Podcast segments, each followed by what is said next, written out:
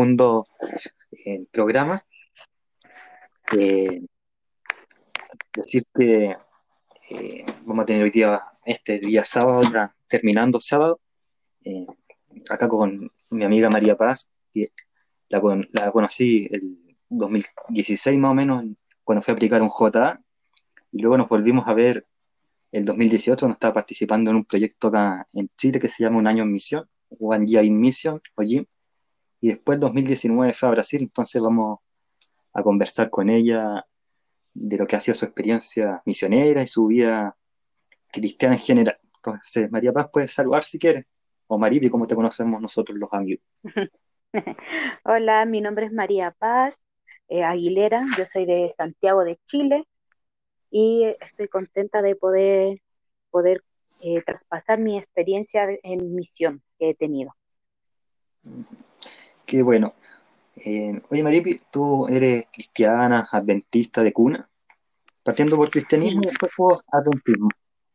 Ya, eh, desde muy pequeña empecé a ir a la iglesia porque mi papá era de familia adventista, pero durante su juventud se alejó.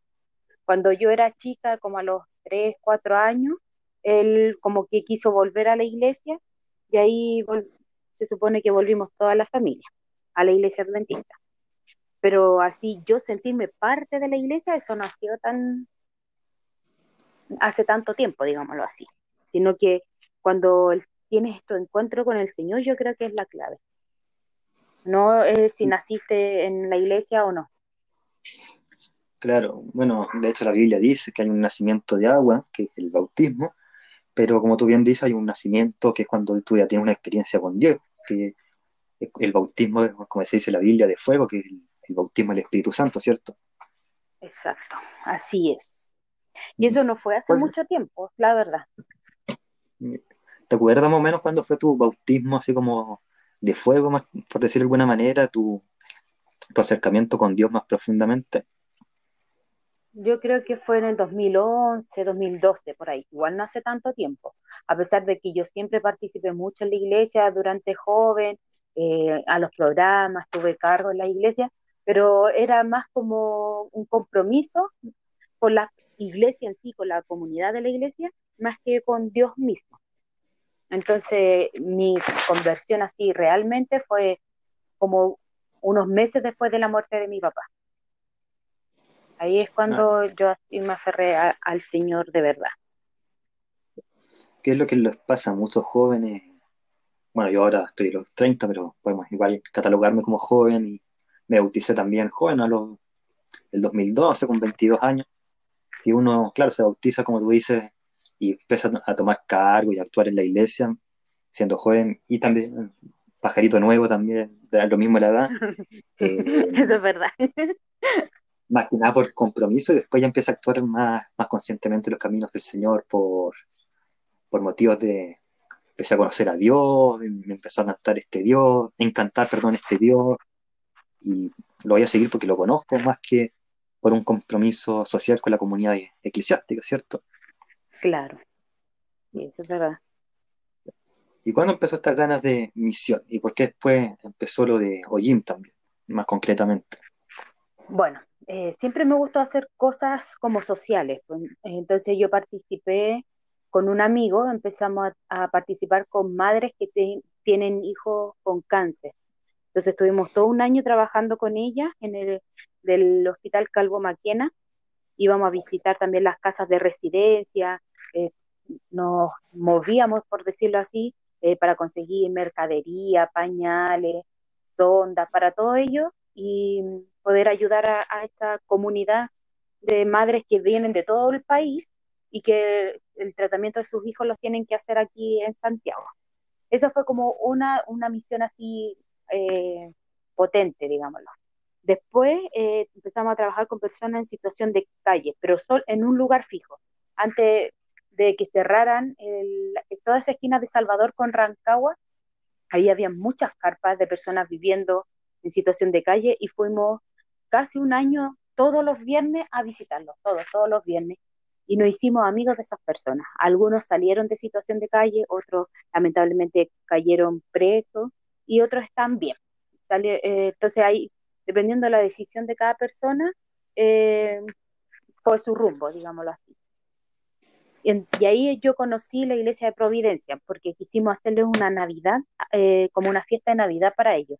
Entonces eh, la iglesia de Providencia acogió este proyecto y lo hizo como Más Amor en Navidad.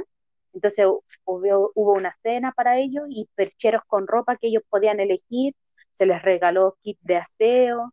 No, fue muy, muy linda esa experiencia también. Y ahí me conocieron los pastores de ahí, que era el pastor Esteban Pacheco y el pastor Abraham que era su como asistente. Ahí me conocieron. Y al año siguiente postulé a, a aquí en la misma metro, en la Asociación Metropolitana. Y ahí cambió mi vida. Porque eh, uno piensa que, o veía fotos de otros OIM que era como de paseo, haciendo cosas así, y, y es mucho más profundo que, que eso. Ahí uno aprende realmente el sentido de la misión y cuando Jesús te dice, eh, gánate la confianza de las personas, sea amigo de ellos, eh, cubre sus necesidades y todo eso, ahí Ollín te lo enseña así, pero 100%, porque tú convives con las personas, te preocupas por ellas, ellas te empiezan a conocer. Yo tengo amigos hasta el día de hoy de, de Ollín 2018, que a veces hablamos por WhatsApp y todo eso. Y el 2019 tuve la oportunidad de ir a representar a Chile en el, en el año en misión sudamericano. En el, estuve en el sur de, de Brasil, Porto Alegre, y también la experiencia fue maravillosa. El Señor me ayudó con el idioma, con las personas que convivíamos, porque vivíamos 17 personas en una misma casa, con diferentes culturas, diferentes, incluso hasta idiomas, porque la mayoría hablaba eh, portugués y la otra la otra parte éramos los hispanos parlantes, eh, adaptando a su cultura, a su comida, a su tipo de adoración, que es muy diferente a la de nosotros, y te empiezas como a, encantar, enamorar con esta como cultura nueva y que finalmente tú la aceptas porque es una, una adoración sincera de esas personas. Y bueno, así como, como dato, el pastor Esteban Pacheco, que fue el que conociste, me imagino, en 2017, eh, así como paréntesis, fue el pastor que me bautizó en 2012. Ah, ¿verdad? Eh, y bueno, te quería preguntar porque todos nos vimos afectados por el coronavirus, pero tú ibas a trabajar por tercer año en OJIM, ibas a hacer la líder OJIM 2020 acá en Santiago. ¿Fue frustrante eh, pues ya, bueno, el 2020 prácticamente se está acabando, entonces ya no va a haber en 2020. Fue frustrante, por ejemplo, que te hayan dicho, eh, María Paz, ¿sabes qué? Este año hoy no va. Bueno, mira, frustrante no fue, para mí por lo menos, porque estoy muy tranquilo en cuanto a las cosas que el Señor quiere para mi vida y quiere que yo haga y aprenda y cambie. Entonces, por ejemplo, mi, meta del año pasado no era que este año yo iba a estar en Hollín. Mi meta era venir aquí, juntar dinero y devolverme a Brasil para poder trabajar y también otros tipos de planes más de relaciones humanas. eh, juntar dinero y todas estas cosas. Eh, cuando yo llego a Chile, bueno, eh, sí, cuando yo llego a Chile, el pastor Abraham comienza a, que era el líder de Hollín, a nivel de la asociación, empieza a decirme, hoy nos falta una misionera que sea líder de las mujeres, nos falta una misionera, y me empezó a como a sonar mucho eso, y lo puse en oración. Le dije, Señor, ¿tú quieres que trabaje y junte dinero para poder volver a Brasil? ¿O quieres que vuelva a hacer la misión? Y empieza este como bichito, como que tú ahí, o sea, me pasa a mí, no sé, a las personas que aman Ojim, es como que empieza un calorcito así de darte la respuesta y decir, ay Señor, sí, ya sé lo que quieres. Entonces eh, postulé y fui súper sincera con los pastores y con, con las psicólogas que te entrevistan para ser parte del equipo, que si había otra persona, sinceramente, así que, que anhelaba y necesitaba vivir la experiencia de Ojim, que se sintieran libres en rechazarme y darle la oportunidad a esa persona, porque yo ya había tenido dos experiencias, dos experiencias en los años anteriores, que habían sido muy buenas las dos, con, con altos y bajos en cada una, pero habían sido muy buenas. Entonces, el pastor dijo que esa sinceridad eh, la rescataba y me eligieron para que fuera líder de las mujeres en el equipo de Ojim de este año. Y cuando llegó la noticia, fue, no sé, pues yo llegué de Brasil eh, la primera semana de marzo, los chicos habían entrado como, como dos días antes que yo, y, eh, y como a la semana, alcanzamos a estar como una semana nomás en la casa. Nos dicen, chiquillos, tienen que irse para sus casas, lleven ropa como para una semanita porque esto puede volver a la normalidad. Claro, se había dicho dos claro, habían dicho dos semanas y, y, después comenzamos con todo el proyecto de nuevo y todo. La cosa es que empezaron a pasar las semanas, las semanas y veíamos que no volvíamos. Pues nosotros igual hicimos un grupo de WhatsApp que hasta el día de hoy sigue funcionando y nos seguimos reuniendo en las mañanas para tener un culto como grupal, por los que aún pueden. Entonces, eh, frustrante, no sé si es la palabra que yo clasificaría, eh, porque he hecho varias cosas eh, que no podría haber hecho si hubiese estado en Ojin. Por ejemplo, el tema de la página en Instagram, que yo quería hacer mensajes tanto en video como escrito para personas no adventistas y mm, no tiene muchos seguidores, pero también siento que el Señor ha bendecido esa página porque muchas personas han sentido bendecidas. Que la, yo decido punto tres entonces ahí ponemos temas actuales de contingencia y llevamos un poco también el mensaje de, la palabra. No tan invasivo para las personas, pero sí que entiendan que hay solución para todo lo que está pasando. Y también eh, estuve dando clases online ah, de, español para Brasil. ¿Qué más? Eh, no, igual he ocupado mi tiempo. Gracias al Señor eh, pude, tengo otras tipo de preocupaciones, digámoslo así. Eh, como es que nunca me ha gustado quedarme sin hacer nada. Entonces, ya no se pudo oír, ya, entonces, ¿cómo voy a seguir haciendo misión? Porque ese es mi objetivo, hacer misión. No por estar dentro de un proyecto, sino que, que mi vida, mi estilo de vida sea así. Así que gracias a Dios, eh, el Señor mismo ha abierto puertas, amigas se contactaron conmigo que querían volver a estudiar, estoy estudiando con ellas, eh, aparte, yo misma estoy eh, tomando clases de portugués más avanzado para poder irme bien preparada también, porque aún está en planes volver a Brasil. Y eso hasta el momento. Bueno, es importante buscar que se abran puertas, porque, como dice el dicho popular, cuando se cierra una puerta, se abre una ventana. Y las redes sociales han servido mucho para en estos minutos de coronavirus y que uno tiene que estar más encerrado, más resguardado, refugiarse en la palabra de Dios y lo mejor es hacerlo con videos cortos, mensajes cortos a través de las redes sociales, como Instagram, en este caso, podcast, etc. Así que en ese sentido, claro, uno se ve como beneficiado. Eh, pero ahora volviendo al año en Ojim 2018, acá en Chile, y 2019, no hubieron, porque tú dices que fueron las dos muy buenas experiencias, eh, pero hubo, algún momento en esos dos años en que dijiste, no, esto no es para mí, eh, me quiero salir del proyecto, eh, o flaquezas espirituales dentro de Ojim, que no solamente hacían pensar, no, no puedo continuar con el proyecto, sino que cómo va mi vida espiritual. ¿Hubieron momentos así? Mira, el 2018 y 2019 fueron polos opuestos, totalmente, en cuanto a misión y a estado espiritual y todo, porque el en 2018 eh, era muy estructurado. Entonces, en las clases teníamos, eh, perdón, en la semana, las mañanas teníamos clases diferentes cada, cada día o actividades diferentes.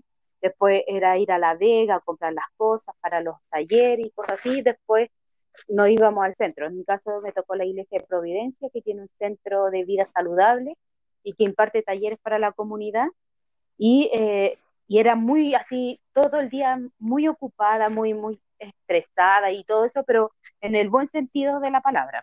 Entonces, fue muy bueno con, con los chicos, fue una experiencia maravillosa. Y eh, cuando a mí me avisan que eh, me están postulando para ir a Brasil, que esto fue como en agosto del 2018, yo no quería, la verdad.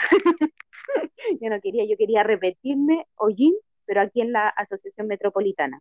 Eso era lo que yo quería, porque de verdad que fue maravilloso hacerlo aquí. Más, el Señor usó a algunas personas, lloré mucho, lloré también mucho, porque no quería ir a Brasil, porque sentía que iba a perder muchas cosas aquí, eh, iba a estar lejos de mi familia, de mis amigos, etcétera. Y, eh, pero el Señor con un texto bíblico me, me, dio duro en el corazón y un texto de la hermana Elena de White. Y me lo dio un amigo muy cercano en esos momentos. Y es cuando, por ejemplo, cuando Dios le dice a Abraham que tiene que salir de su casa, dejar su parentela e irse a un lugar donde Dios le iba a mostrar. Entonces era ese texto bíblico más el texto de Patriarca y Profetas que habla sobre esta situación, que eh, por qué el Señor quería sacar a Abraham de ahí, porque él no, no iba a aprender jamás a depender de Dios si no salía de su familia. No iba jamás creerle tanto a Dios y serle fiel a Dios y seguía con su familia. Y él fue valiente y tomó las cosas y partió. Entonces yo dije, bueno, Señor, si tú me estás mostrando esto, es porque tú necesitas que yo vaya, pero no por las personas que van a estar allá, sino que por mí también. Porque yo igual, estando aquí, yo venía los domingos a mi casa, entonces igual veía a mi familia o mi mamá iba los sábados a la, iglesia donde yo estaba participando y cosas así. Y eh, mi vida espiritual fue bastante buena en de 2018 aquí en la A diferencia de cuando yo llegué a Brasil. Entonces, como que los primeros meses, este tipo de como adaptación me costó bastante por el clima, por la cultura, como que uno trata de llevar su cultura al lugar donde vas. Y, y ese es lo que, si yo pudiera eh, retroceder el tiempo y cambiar, sería justamente eso, de haber entrado con una mente un poco más eh, abierta y, y, más aceptando las cosas que estaban pasando a mi alrededor. Y sí, pues tuve, eh, yo llegué en febrero a Brasil del 2019 y me cayó el 20 como en abril. Los primeros meses, nuestra iglesia a la que a mí me tocaba participar, participar perdón, eh, era una iglesia, una home church, una iglesia que estaba en una casa, pero también que funcionaba como cierto centro de influencia, eh, pero teníamos que activar esto y que la iglesia dejara de depender de un grupo solamente que había ahí que se llamaba Medida Certa, que trataban todo el tema de los ocho remedios naturales y todo eso. Entonces, que la iglesia dejara de depender solo de eso y pudiera haber otras alternativas. Ahí nosotros comenzamos a dar clases de portugués, o sea, perdón, de matemáticas, como refuerzos escolares para niños eh, hacíamos clases de español, em, ¿qué más? Clases de guitarra, y así diferentes tipos de clases como para ampliar un poco la visión de la iglesia. Y, eh, y todo eso se demoró mucho porque hubieron factores externos a nosotros, al equipo que nos tocaba ir a esa iglesia, donde lamentablemente se cerraban todas las puertas y nosotros así como chutpaya, salen, todos están saliendo a trabajar con su iglesias y nosotros aquí sin hacer nada. Y yo recibía noticias de acá de Santiago que la iglesia de Providencia había cerrado durante el mes de febrero y marzo eh, las puertas para la gente. Entonces yo me cuestionaba mucho, Señor, ¿realmente habré tomado una buena decisión o no? Porque yo estuve hasta enero trabajando ahí en Providencia. Eh, después de que terminó OYIM, yo fui todos los días en, en diciembre y en enero a, ayudar a que se mantuviera abierto. Con paréntesis, hicimos una escuela para niños con... Claro. No sé si la recuerda. Sí, sí, sí, me acuerdo. Entonces hicimos varias cosas y yo, y, yo me sentía inútil allá. Porque decía, pucha, o sea, acá no estamos haciendo nada, paso casi todo el día encerrada, porque lamentablemente no se están dando las cosas y bla, bla. Y eh, ya en abril ya la cosa tenía que parar y, y ahí como que nos comenzamos a integrar un poco más a la iglesia, a participar con los hermanos, los hermanos nos acogieron súper bien, súper bien, eh, como que hubo una evolución positiva de todo. Y ahí empezamos a darle nomás, pues, y como nuestra iglesia era tan pequeña y de pocos miembros, no podíamos tener tantas actividades, entonces a mí em, parecía pelota ping-pong. los, domingos, o sea, los sábados, los domingos y los martes, yo estaba en mi iglesia designada, que se llama Jardín Lindoya, que era en un lugar de un barrio que igual era de dinero, entonces entendía la poca participación de personas y cosas así. Y los miércoles yo me iba a Moiño, que es una iglesia así que se inauguró justo para Semana Santa, maravillosa, hacía todo lujo, muy, muy linda esa iglesia y con hermanos muy participativos. Ahí fui a dar clases de español y ayudaba en, el, en las clases de coro con, un, con uno de los chiquillos que hizo el taller. Y eh, los jueves eh, iba a otra iglesia. Yo conocí todas las realidades de Puerto Alegre, desde los más ricos hasta los más pobres, porque los martes me tocaba solo hacer estudios bíblicos puerta a puerta en eh, barrio Timbaúba, se llama. Muy pobre, muy pobre. Los chicos que estuvieron trabajando ahí, yo me saco el sombrero ante ellos porque era pobre, pobre, pobre el lugar así. Ellos iban los domingos a recoger verdura o que las los feriantes les regalasen y ellos se las llevaban a la iglesia, entonces la gente entraba, los registraban y le entregaban una bolsa con frutas, con verdura y cosas así. Y aparte de los estudios bíblicos y todo eso. Entonces fue una experiencia muy buena porque conocí muchas realidades. Eh, y, salir de Chile realmente te abre la mente a otras posibilidades, porque te muestra culturas diferentes, formas de pensar diferentes, adoración diferente, y que quiebra todos tus paradigmas que tú tenías establecido en tu mente hasta ese momento, y eh, también te empiezas a relacionar con otro tipo de personas también, que realmente sudan misión. no es como que lo viven solamente, sino que sudan. Tú los ves y dices, eso es misión. Entonces ahí yo conocí varias personas y que van modificando tu visión de lo que es hacer misión. Entonces ahora ya en mi vida ya no está solamente Ojim, sino que quizá un taking maker, que es una, una persona que hace tu vida día a día o con su trabajo hace misión, que es como un misionero de autosustento. Entonces, para allá quiero ir dirigiendo mi vida para poder seguir haciendo misión. No solamente depender ni de un proyecto, ni de la iglesia, ni cosas así, sino que depender solamente de Dios y de tu trabajo, como lo hacía Pablo. Claro, bueno, para hacer el alcance, porque Pablo construía tiendas, que era su oficio, entre comillas, paralelo al, al, compartir el Evangelio. Claro. Entonces, sí, pues y de ahí viene ese término taking maker, que es como hacedor, o sea, hacedor de tiendas, que es como una evolución más de, en cuanto al tema misionero. Claro. Entonces, para sintetizar, ¿tuviste como algún conflicto al, inicio y en, en, tu estadía en Brasil tuviste como conflicto hasta que oraste a Dios? todos los días yo lloraba en la noche, los primeros meses. Una porque echaba de menos, extrañaba a mi familia, a mis amigos. Eh, lloraba porque no entendía por qué estaba allá, por qué el Señor me tenía ahí, mm. si no estaba haciendo prácticamente nada. Pero ahí el Señor fue sanando mi corazón y abriendo las puertas, ventanas y techos para que pudiéramos tener una misión de calidad allá. Entonces, todo esto partió y, tu fuerza en Dios partió y eh, parafraseando quizás Jeremías en el capítulo 33, en el versículo 33, clamando a Dios. Claro, sí, de verdad que ahí yo, lo único, al único que me aferraba era él, porque de verdad, ahí aprendí lo que es depender del Señor, lo, justamente lo, por lo cual él me había enviado para allá.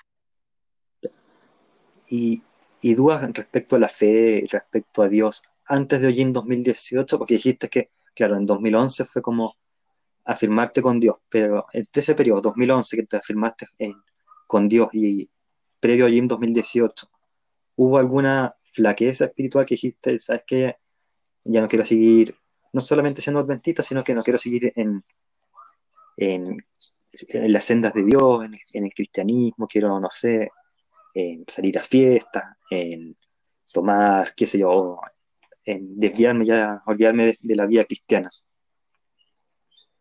Mm, mira, sinceramente, durante, después de 2011 fue diferente mi vida, porque ahí yo comencé a, estudiar todos los días la Biblia, me hice el hábito de estudiar, em, seguir investigando y, esas cosas.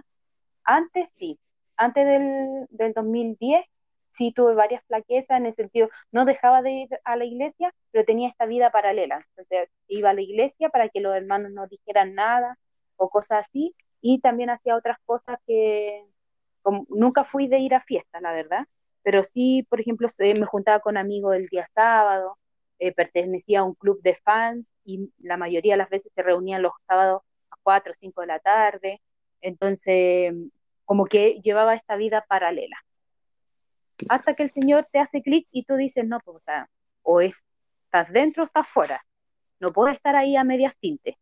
Entonces eh, ahí es cuando uno toma la decisión de seguir al Señor o no. Y en mi caso yo decidí seguir. Y Él ha cumplido más de las cosas que yo le he pedido. Entonces, mm. estoy muy contenta por eso. Y eso ha sido muy bueno. Yo me acuerdo en el 2018, donde iba a la clase de cocina, de Providencia, que, bueno, siendo honesto, más que ir a la clase de cocina a cocinar y a, pegar yo la pera, porque no hacía nada más que esperar que se hiciera la comida, porque era bastante ñurdo, así que en verdad iba como a conversar y después a la comida gratis, pero igual limpiaba un poco. Y en esa conversación tú decías que querías estudiar teología. Sabemos que, bueno, no pueden ser pastores, pero tú, tú querías estudiar teología en una universidad dentista para no para ser pastor, porque sabemos en nuestra iglesia no hay pastoras, mujeres, por lo menos. aquí en Chile no, ni en Sudamérica ni en América, porque sí hay algunas, pero es por condiciones políticas y sociales del país.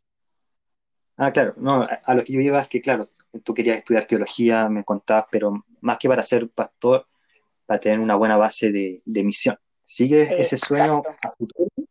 Mira, por eso te digo, el Señor es tan maravilloso, tan maravilloso, porque yo tengo 31 años, yo ya me formé, tengo dos carreras, y volver a estudiar de nuevo involucra tiempo, involucra mucho dinero, porque más encima no, está aquí en Santiago donde yo vivo, sino que está en Chillán, eh, tendría que pagar alojamiento, alimentación, transporte y todas esas cosas. Entonces, el Señor es tan maravilloso conmigo y sabe que siempre ha sido mi sueño estudiar algo con teología y eh, la AM abrió un, diplomado eh, en conjunto con la Universidad de Andrews, que están, ya empezaron, eh, y es un diplomado en teología, administración y misión. Entonces, y lo que estoy pagando no es nada para que sea un diplomado. Entonces, por eso te digo, el Señor es maravilloso, ¿sabe? Y ha cumplido cada uno de, de mis deseos más anhelados en mi corazón. y ahora estoy estudiando esto, que tiene que ver con teología. Entonces estoy muy feliz, muy, muy, muy feliz. Entonces, el Señor yo en cumpliendo tus sueños. Es más o menos como la historia mm, de mi personaje favorito en la Biblia, que es José, que tuvo que alejarse para conocer a Dios y después Dios fue cumpliendo sus sueños cuando él ya pensaba, José, que Dios no le iba a cumplir sus sueños, Dios empezó a abrir bendición tras, tras bendición, pero antes tuvo que pasar por el desierto. ¿Qué es más o menos tu historia podemos deducir. Claro, sí, totalmente. Por eso el Señor, cada cosita, por ejemplo, a los 18, 17 años yo quería estudiar teatro. Mi papá me dijo, no, ¿cómo voy a estudiar teatro? Y, la, y, yo, y yo asistiendo a la iglesia y todo eso, no, porque tienes que buscar una carrera que te convenga, que te dé dinero y cosas así. Esa era la mentalidad de mi papá y yo era muy obediente a lo que él decía, ya entonces no voy a estudiar otra cosa. Y aún así el Señor me permitió estar en un grupo cristiano adventista de teatro durante tres años. No pude estudiarlo, pero sí lo hice. Y eso fue una bendición del Señor nomás, porque haber participado se llama Ministerio Adventista de Dramatización. Ah, el día de hoy ya no existe, pero aún tengo contacto con las personas que participaban. Eh, fue una gran bendición para mí, de verdad. Porque por eso te digo, son detalles que quizás para cualquier persona ah, son oportunidades que te da la vida, ah, no, eh, casualidad, no. Yo siento que el Señor ha, ido cumpliendo esos pequeños deseos que tengo en mi corazón y, estoy muy, muy contenta por eso. Por ejemplo, el último deseo así que yo quería eh, era con, viajar y conocer otros países, otras culturas, pero nunca pensé que sería como misionera en este caso. Entonces, y el Señor cuando yo desistí de ese sueño, porque quizás mi enfoque de ese sueño era no misionero, sino que era más secular, o sea, de disfrutar y cosas así, eh, el Señor empezó a abrir las puertas para que yo pudiera conocer otros países. Entonces ahí yo me doy cuenta que es un Dios de detalles, un Dios que te ama tanto que cumple incluso hasta esos deseos banales que uno tiene, pero una vez que tu mente y tu corazón está preparado para recibirlo. Yo creo que esa es la clave.